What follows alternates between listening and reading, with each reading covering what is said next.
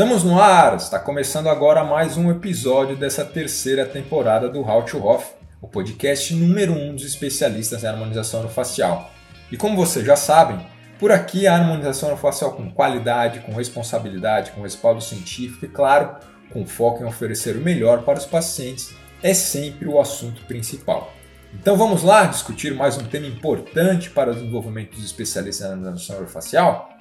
Vamos falar sobre o PMMA, o que vocês sabem a respeito do uso desse produto, dessa substância? Quais são as aplicações possíveis e indicações? Olha, eu confesso que eu não sei quase nada sobre isso, mas fiquem tranquilos porque eu tenho aqui dois convidados muito especiais e que sabem tudo e mais um pouco sobre esse tema. Entre os nossos convidados está a professora Rayane Onsort. Seja muito bem-vindo ao podcast How to Off, professora. Tudo bem? É um prazer tê-la conosco.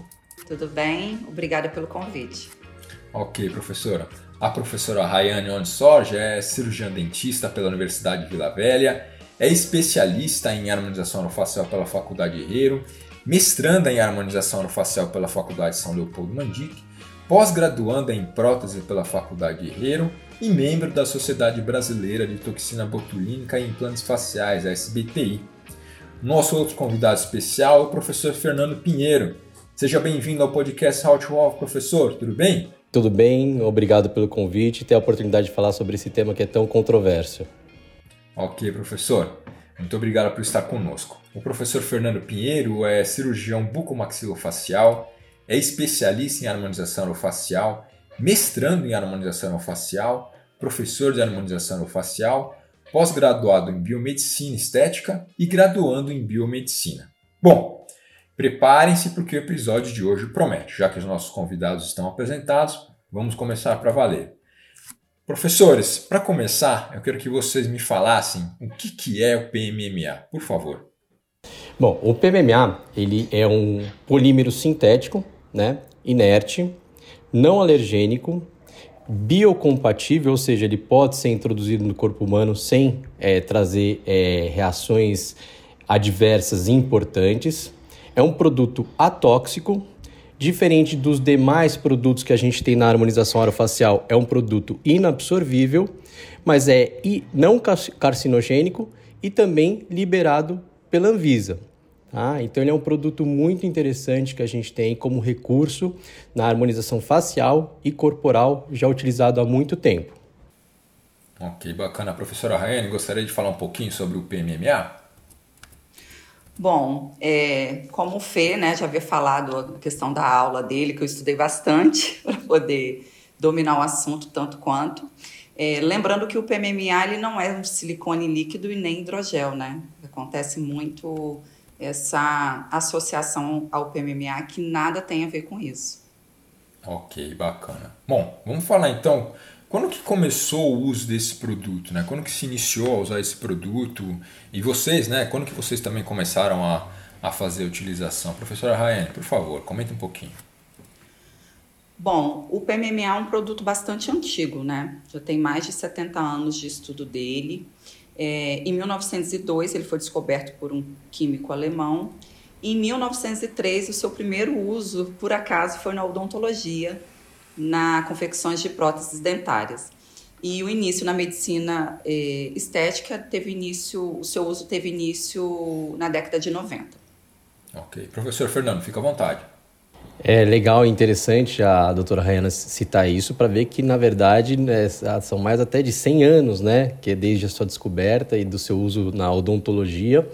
Né? Então, depois disso, ele foi utilizado ainda na medicina, na, na confecção de, de outros tipos de próteses, de calota craniana. Né? Então, tem o desenvolvimento em outras áreas, é usado como carreador antibiótico. Então, ele tem uma grande evolução até chegar na década de 90, onde ele foi tendo seu uso é, direcionado para a área estética corporal e facial. Então não é um produto desconhecido e com pouco tempo de estudo, como muitos relatam. Ele já tem um, um bom histórico é, que nos traz bastante segurança na utilização do produto. Ok, bacana. Bom, gente, vamos falar um pouquinho sobre os mitos e verdades envolvendo o PMMA. É, tem várias coisas, como o professor Fernando falou no começo, é um tema até polêmico, né?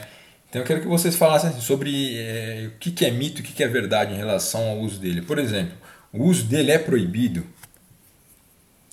Não, não é proibido. As marcas disponíveis hoje no mercado possuem registro da Anvisa. É, o que aconteceu que até 2006 é, o PMMA podia ser manipulado por laboratórios de manipulação. E o que, que aconteceu? É, por não ter controle nessas manipulações, é o tamanho das esferas, a regularidade delas, das partículas e as purezas, esses, esses componentes traziam as complicações, né? Uhum. Referente ao PMMA. Claro, complicações não graves, complicações tratáveis. É, portanto, a partir de 2007, a Anvisa determinou que o seu, a sua produção só poderia ser feita a partir de laboratórios. Então, só indústrias, né? Desculpa. Uhum. A partir de 2007, é, a Anvisa determinou os, a sua fabricação somente em indústrias. Ok. Professor, gostaria de complementar em relação à, à proibição do uso do PMMA? É muito interessante lembrar que nunca foi proibido, né? Ele é um material que tanto nos Estados Unidos quanto na China, na Europa, no Brasil, é um material autorizado, como a própria doutora Rayane falou, né? É, Infelizmente, havia essa questão da produção ser liberada, então farmácias de manipulação é, sem controle de qualidade acabavam é, tornando esse material mais impróprio para o uso e uma vez que deu a complicação, é, a gente não quer saber quem fez ou quem deixou de fazer, né? O importante é o produto que está lá e houve uma associação e uma mistura muito grande, não só de materiais de péssima qualidade, como esses PMMAs produzidos de forma underground, que a gente chama, né? ou até a mesma associação e confusão com a utilização de silicone líquido. Então, hoje existem formas de se diagnosticar os materiais, como ultrassom, que é um, um meio, é, um recurso muito importante que a gente tende a utilizar para diferenciar esses produtos e saber que existem inúmeras diferenças no, no seu preparo e na sua composição. Uhum. Bacana. Bom, professor Fernando, aproveitando, vamos falar um pouquinho sobre migração. É, é, é o PMMA ele migra, o que, que, é exatamente isso? Então, na verdade, é, é o que todo mundo é, tende a dizer, né? É uma falácia, isso não sou eu que digo, né? São estudos. Como a gente está acostumado aí, a gente lida com alunos, a responsabilidade é muito grande, então a gente tem que se pautar na literatura. Né? E uhum. existem diversos estudos que apontam que o PMMA não migra. Não existe essa possibilidade. É, no tamanho e no formato das, das esferas de 40 micra. O que acontecia nos PMMAs antigos, que não obtinham um tamanho de partícula e uma regularidade das suas esferas, ou seja, a gente tinha partículas muito pequenas que poderiam, através de cadeias linfáticas, migrar né, é, para outras regiões ou órgãos do corpo humano e que isso foi corrigido através da uniformização dessas partículas no tamanho de 40 micra. Isso é um padrão para as duas empresas que nós temos hoje no mercado brasileiro, tanto Linha Safe quanto Biosimetric. Tá? Então, não existe essa possibilidade.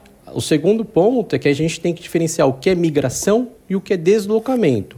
O deslocamento é a questão de um produto, independente de qual seja, é, ao ser injetado numa forma mais concentrada, num plano inadequado, a tendência é que ele possa sim se deslocar pelos tecidos da face, ali cerca de 1, 2, 3 centímetros, que é diferente da migração, como a gente disse no início, onde o produto, através de uma cadeia linfática ou até de um vaso sanguíneo, pode se deslocar para órgãos mais distantes. Então, o PMMA não migra. Uhum. Professora Raine, gostaria de falar um pouquinho a respeito de, dessa questão de migração? É, o que, que acontece é, como boa parte né, dos procedimentos, às vezes a complicação ou o erro pode acontecer por uso de técnica, né, inadequada, quantidade de volume. Então, isso influencia muito na questão do resultado, né, e consequente as, as complicações desses resultados. Ok, bacana, gente. Bom, vamos falar um pouquinho então sobre é, problemas graves né, que, que ele possivelmente pode causar, não sei, pode causar morte, né? Como é que vocês podem falar um pouquinho a respeito disso, professora Rayane, depois o professor Fernando, falar sobre as, as, aplicações aí, os problemas que isso pode, que o uso desse produto pode causar, né? Bom, o PMMA, o PMMA não, não mata. É, como qualquer outro procedimento, o profissional tem que ter um cuidado, né? Quanto à sepsia, local adequado, conhecimento da anatomia, do produto utilizado e a quantidade de volume desse produto. É, infelizmente, uma má influência de um caso que foi à mídia alguns anos atrás, conhecido como Dr. Bumbum, uhum. onde o profissional realizava esses procedimentos no seu apartamento, é, sem infraestrutura, sem condições de asepsia adequadas, ou seja, uma série de procedimentos errados. É, a causa dessa paciente, né, que foi a óbito, é, foi comprovado que foi por embolia pulmonar, ou seja, foi por erro de técnica do profissional. E além de ter sido comprovado a mistura de materiais, né? Foi comprovado que ele utilizava silicone mais o PMMA. Então isso não pode acontecer, né? Essa mistura tem que ter um, um critério, ele tem que saber o que, né, o que ele está fazendo. Não pode simplesmente. Sim. Não está é, fazendo um drink ali, mistura um monte de coisa e toma, né? Sim. Professor Fernando, fica à vontade para complementar. E é exatamente isso. Acho que foi muito bem colocado pela, pela professora Rai. Tá? É, qualquer material, quando ele é, é, tratado de uma maneira incorreta, é, então a gente tem cuidados, tem locais próprios, tem antisepsia, tudo isso que ela já disse, que, que já foi muito bem colocado, envolve também o conhecimento anatômico e também os dispositivos, né? Então a gente sabe hoje que até o próprio ácido hialurônico, uma vez injetado dentro de um vaso, ele pode provocar é, desde uma necrose até um AVC e quem sabe problemas mais graves, né? Então, independente do material, ele utilizado com dispositivo incorreto, seja PMMA, ácido hialurônico, silicone, bioestimulador, ele pode trazer graves consequências. Então, ela salientou muito bem essas questões e também a questão da mistura. Né? Foi comprovado que, além de não ter sido o material que, que ocasionou a, o óbito da paciente, foi também que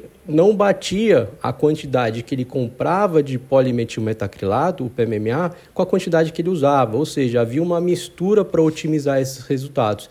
Mas, infelizmente, a conta chega sempre para o PMMA. É interessante complementar também o caso de uma outra é, é, famosa, né? a própria Andressa Urach, é, que saiu nas mídias aí há algum tempo, é, da mesma maneira, falando sobre a questão do PMMA que tinha sido utilizado, que houve aquela necrose e tudo mais, e que depois também foi comprovado de que não foi utilizado o PMMA e sim o hidrogel, que também nada tem a ver com o PMMA.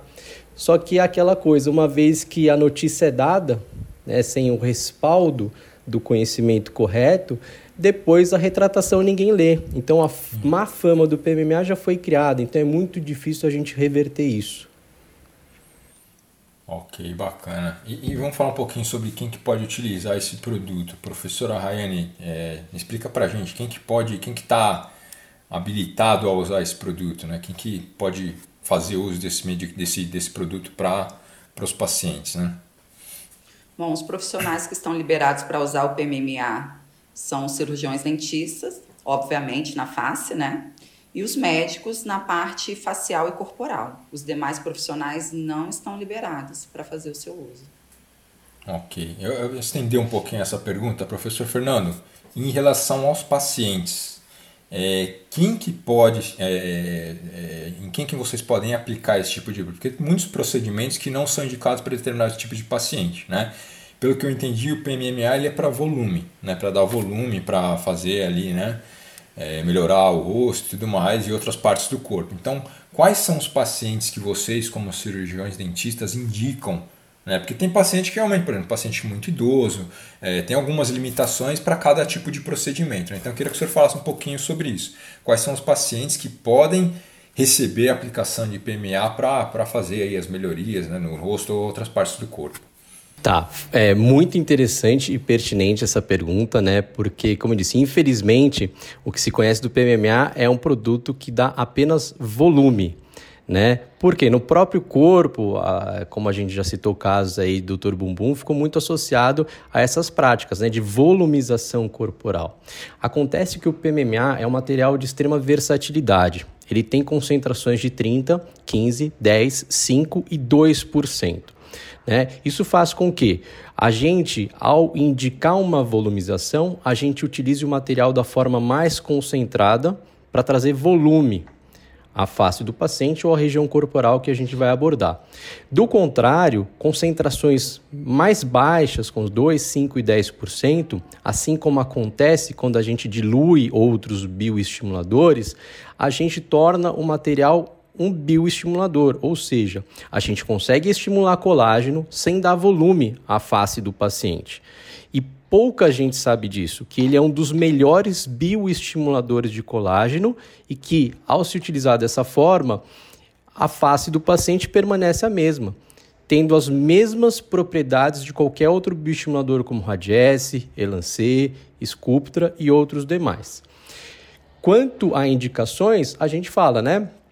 Reestruturação tecidual da face do paciente, volumização facial, o próprio bioestímulo de colágeno e correção de assimetrias e defeitos estéticos. Então, na parte de volumização, a gente pode fazer uma mandíbula, pode fazer a região de nariz, região de têmporas, região de malar, região de mento, da forma concentrada. E da outra forma, bioestimulador em toda a face, sem grandes restrições.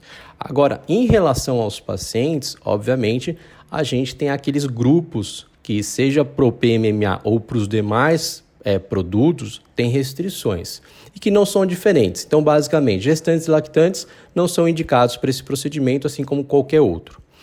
Histórico de reação alérgica ao produto, que muitas vezes não é o produto e sim é o conservante.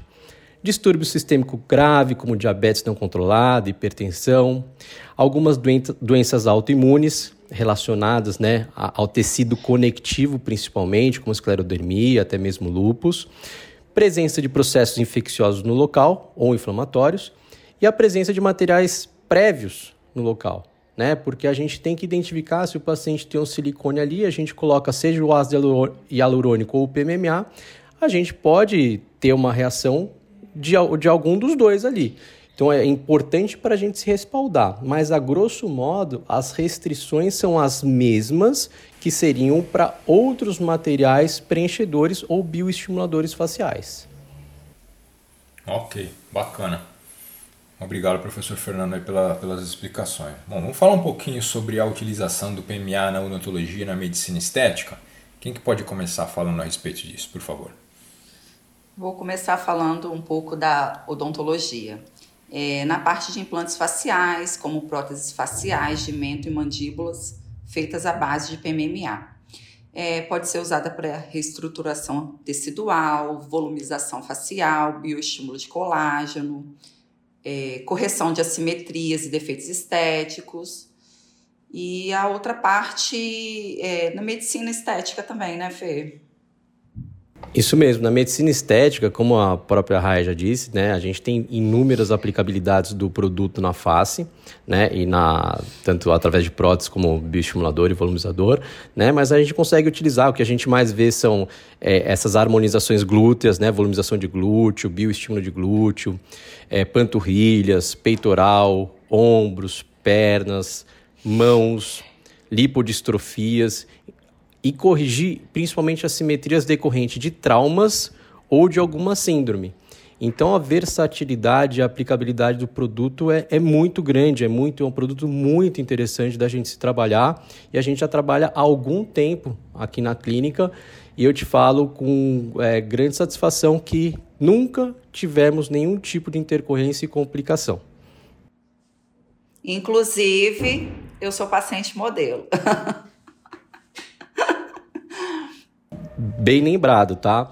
A, a, a, é, o interessante é saber que a, a RAI passou por esses procedimentos, ela confiou, veio aqui, é, somos colegas, somos amigos pessoais, ela não conhecia muito sobre o PMMA, acabou me procurando para saber é, como que era isso, né? Porque fizemos até alguns procedimentos de bioestimuladores faciais, é, e o mais interessante é que o notável né, não por nós, mas pelos colegas, foi que após a gente ter feito o bioestimulador à base de PMMA, é que ela notou a, o viço, a luminosidade, a textura da pele é, ficar melhor ainda, sem mudar o rosto dela, que isso era uma promessa minha. Bacana. Isso aí. Então tá, tá mais do que comprovado, né? Teve um, uma aplicação prática aí e deu tudo certo. Bacana. Bom, gente, eu pedi para vocês me falarem quais são os principais diferenciais do PMMA em relação aos produtos. Primeiro o professor Fernando, depois a professora Rayane complementa, por gentileza. Legal. É como eu disse, o bioestimulador, o PMMA, né, é um material extremamente versátil pelas suas inúmeras apresentações, né? Primeiro porque tem concentrações diferentes, então, isso permite que a gente trabalhe como preenchedor ou volumizador e até bioestimulador. É coisa que nem todos os materiais no mercado têm, né? É... E tem a questão de a gente ter essa quantidade de partículas, quando a gente utiliza como bioestimulador, é comprovado através de microscopia eletrônica de que a quantidade de partículas é infinitamente maior do que os concorrentes no mercado. Além disso, o bioestimulador à base de PMMA ele tem uma propriedade de estimular colágeno por até 5 anos, frente aos concorrentes que é, passam para nós que a gente tem limitações de 1 um a 2 anos quando utilizando esses demais bioestimuladores. Então é um material que já entrega mais do que os concorrentes. Bacana. Professora Rayane, fica à vontade.